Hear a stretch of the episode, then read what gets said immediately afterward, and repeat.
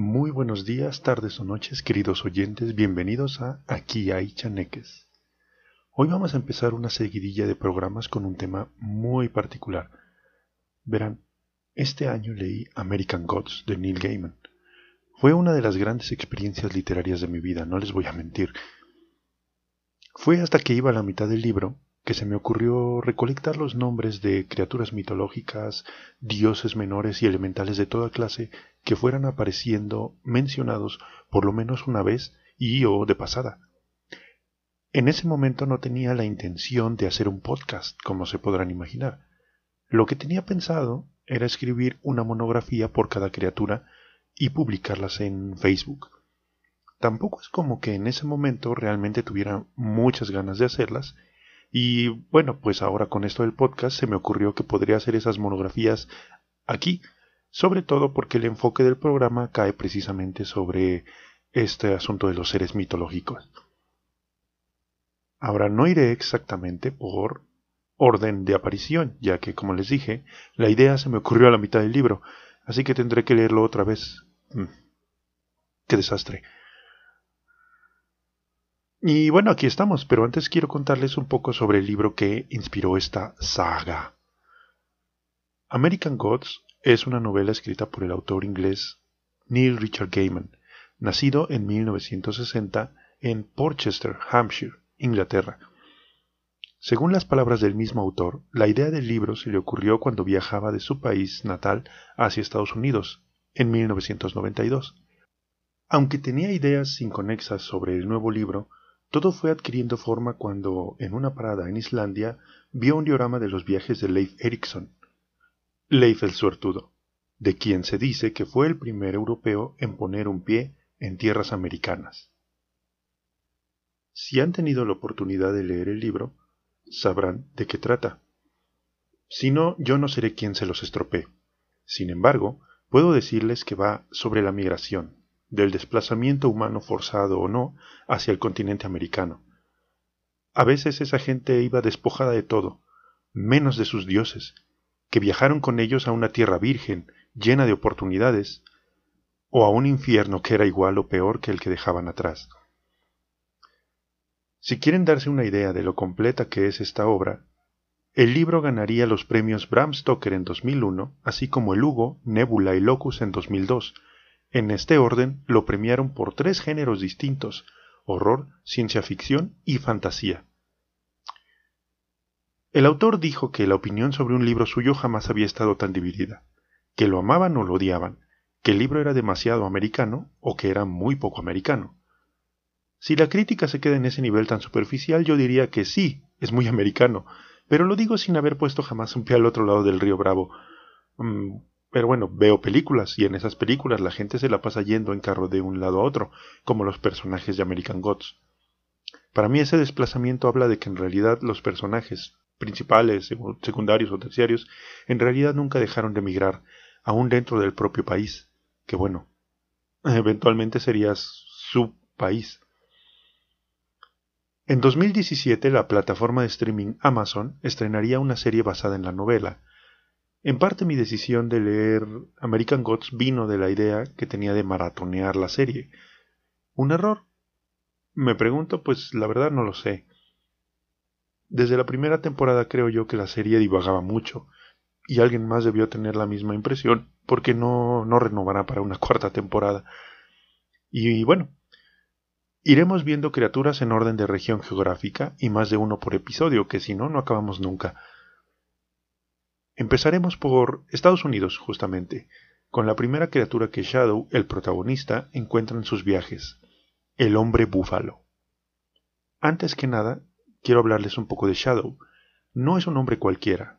Aunque el autor nunca nos lo dice claramente, es evidente que el personaje o es un chamán o tiene habilidades chamánicas, porque en más de una ocasión Shadow tiene visiones al entrar en contacto con objetos de su entorno y con frecuencia tiene sueños proféticos. Y en el primer sueño que tiene al salir de la cárcel, porque estaba en la cárcel, conoce al hombre búfalo. Para las culturas de las planicies americanas, que serían Cheyenne, Mandan, Pony, Apache, entre otras, el búfalo más que un dios es una fuerza totémica. La cacería del búfalo era un suceso tan peligroso que para asegurar su éxito había una serie de rituales y danzas en las que se pedía a las fuerzas de la naturaleza que tuvieran la gracia de otorgar el sustento al pueblo. Se cuenta que en ocasiones el búfalo se entregaba voluntariamente a los cazadores, lo que era considerado un regalo de los dioses, y le otorgaba al búfalo un estatus de respeto y honor muy, muy alto. No es extrañar que el búfalo cobrara una gran importancia para los pueblos de las planicies. Tan solo un macho adulto en la plenitud de su desarrollo podía representar una tonelada de materiales necesarios para la subsistencia de un grupo, o de varios. La carne utilizable, la carne comestible, representaba casi la mitad de ese peso, pero los nativos americanos, como muchas culturas, no desperdiciaban nada, y lo que no se podían comer lo usaban para confeccionar ropa, herramientas y habitación. El riesgo de muerte durante la cacería era muy alto, sobre todo antes de los años 1800, cuando se volvieron diestros en el manejo del caballo y las armas de repetición. Antes de eso, la cacería se desenvolvía a pie con arcos y flechas. Por eso los preparativos para la cacería eran tan importantes, y los rituales se podían extender por días. En tales eventos se cantaba para llamar al búfalo, se imitaba su comportamiento y se rezaba por la buenaventura. Los elementos ceremoniosos se heredaban de generación en generación, pero más específicamente de chamán a chamán. Aunque cada uno podía agregar elementos personales al rito, o bien se podía tomar en consideración la situación particular de cada tribu.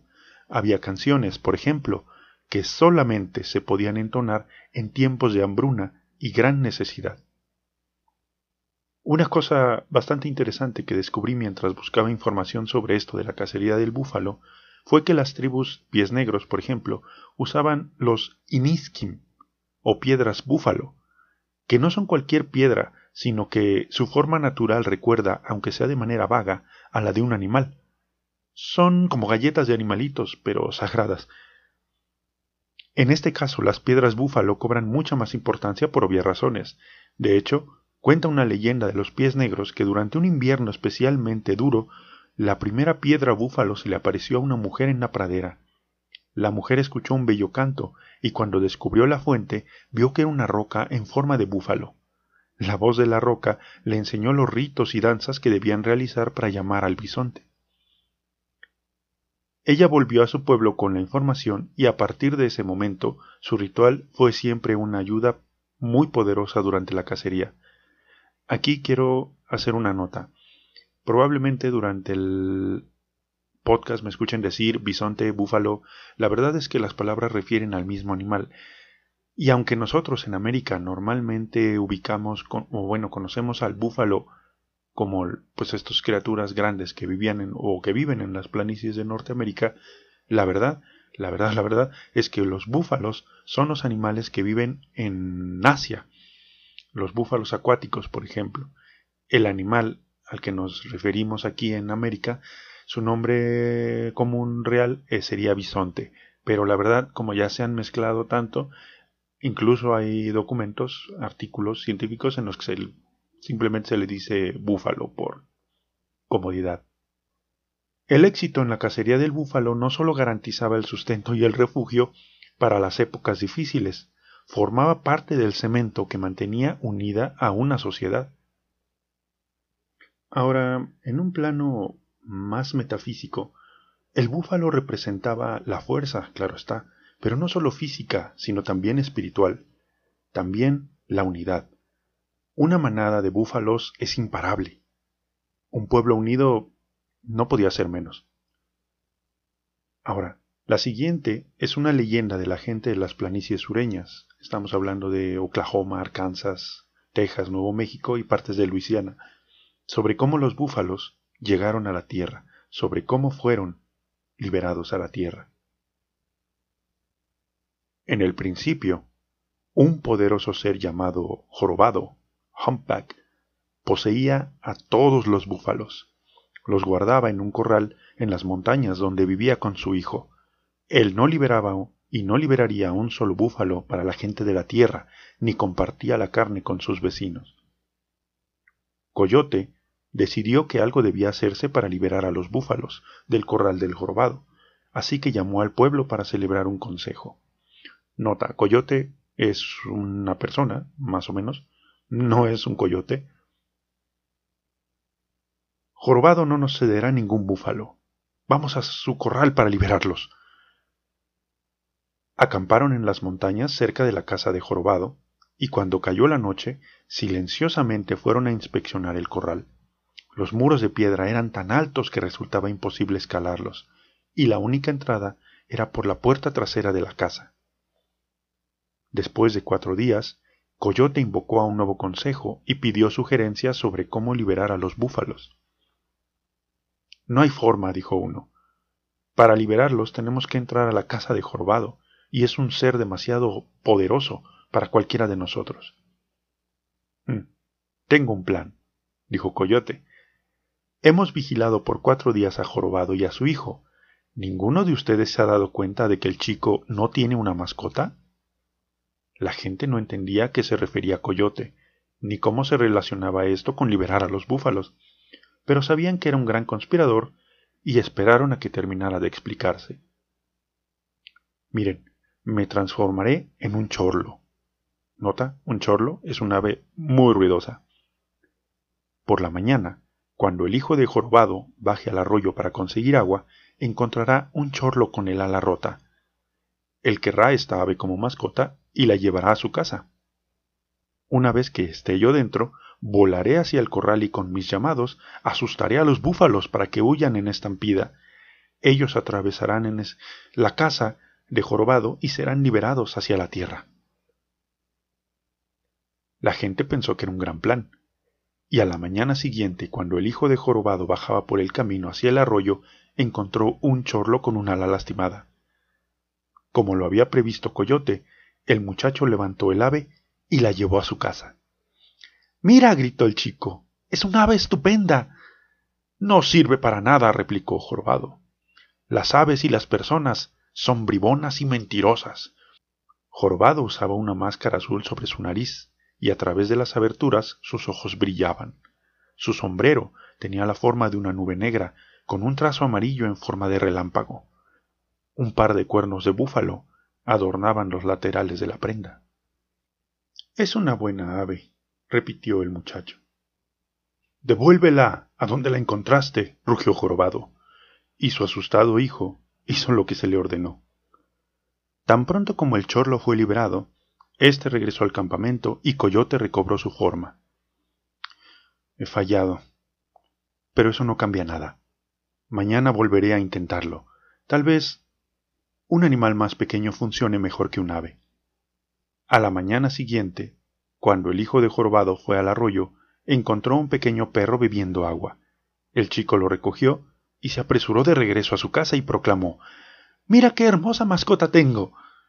Eres un tonto muchacho, gruñó Jorobado. Un perro no sirve para nada. Lo mataré con mi bastón. Vaya, ese jorobado era medio mal hora, ¿eh? El niño apretó al perro contra su cuerpo y huyó gritando. Oh, está bien, accedió Jorobado, pero primero déjame probar que sea un perro de verdad. Todos los animales del mundo son unos mentirosos. Tomó un trozo de carbón ardiente de la chimenea y lo acercó lentamente a los ojos del perro, hasta que éste dio tres ladridos cortos. Es un perro de verdad. Puedes tenerlo en el corral de los búfalos, pero no dentro de la casa. Justo eso era lo que Coyote esperaba.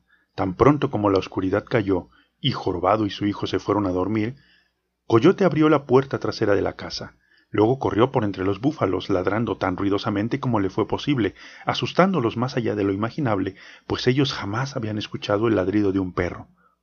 Mientras Coyote iba mordisqueando sus talones, ellos cargaron hacia la casa de Jorobado y entraron. El golpeteo de las pezuñas despertó a Jorobado, y aunque intentó detener al rebaño, los búfalos tiraron la puerta delantera de su casa y escaparon.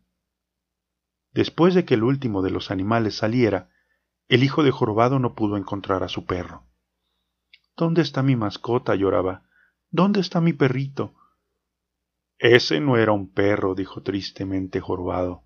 Ese era Coyote el tramposo, y ha soltado a todos nuestros búfalos.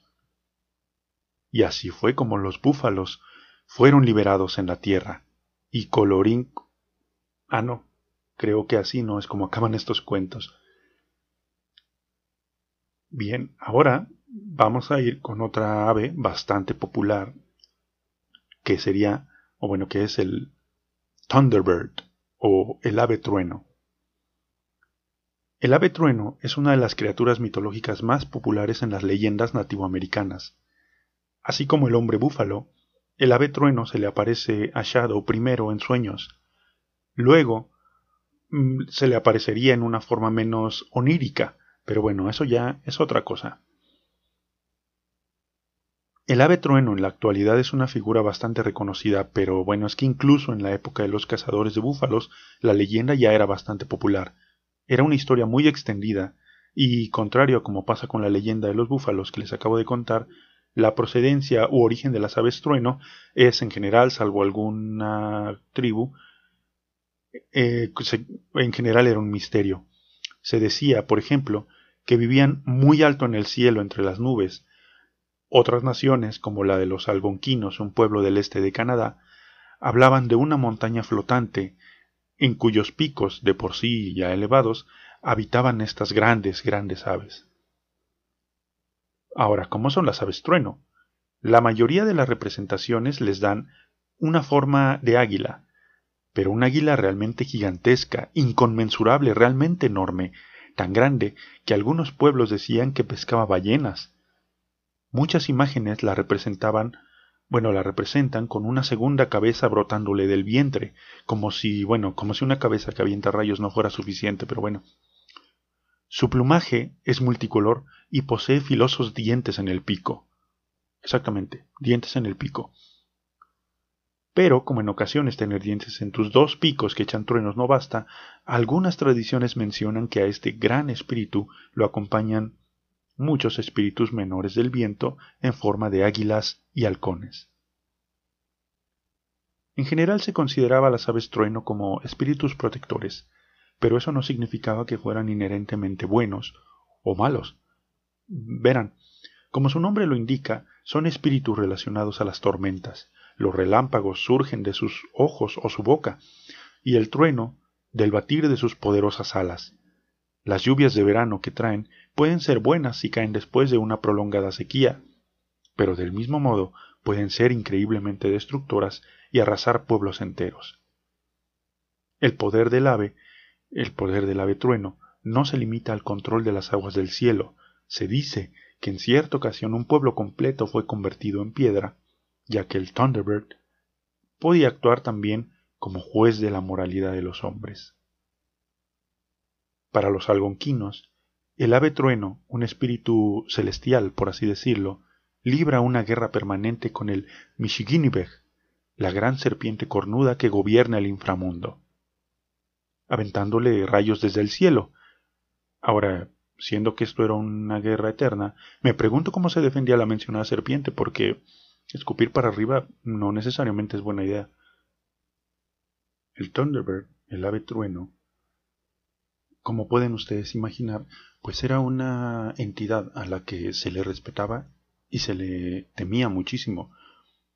Es una parte importante de estos, de los tótems, generalmente, casi siempre se encuentra en la parte superior de todas estas estructuras espirituales, sobre otros animales espirituales. Y bueno, ya para terminar, hablaremos sobre una criatura que incluso en la novela es tratada como una habladuría, porque visto lo visto lo es. La primera mención escrita del Hodak es de mediados del siglo XIX. Se trata de un monstruo oriundo de Greenlander, Wisconsin. Antes de esto nos dábamos unos altos vuelos mitológicos y existenciales. Ahora vamos a ver lo que pasa cuando la mitología se banaliza, sobre todo en la narración de un podcast. ¿Quién fue la primera persona en tener la mala, mala suerte de encontrarse con un Horak? Mm, quién sabe, lo más probable es que fuera un leñador, pues en el siglo XIX la industria maderera al norte de Wisconsin, cerquísima de la zona de los grandes lagos, o sea, un poquito más arriba y están en Canadá, estaba en auge. Ah, pero bueno, ¿qué es un Hodak? ¿Cómo luce? De acuerdo con el folclorista Charles A. Brown, el Hodak, y aquí cito, tenía cuernos sobre la cabeza, ojos grandes y bulbosos, además de garras. Una línea de filosas espinas recorría su espalda hasta la punta de la cola, porque tenía cola.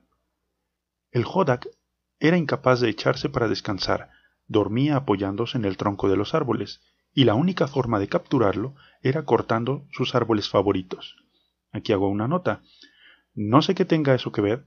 A lo mejor, como no le gustaba apoyarse en otros árboles, termina muriendo de cansancio o algo así.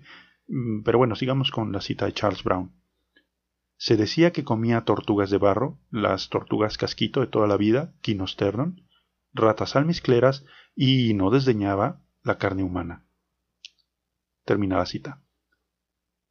Esa curiosa descripción parecía coincidir con eh, ciertas pinturas rupestres de la cultura Ojibwe, que representaban a una criatura llamada Mishipeshu, el gran lince.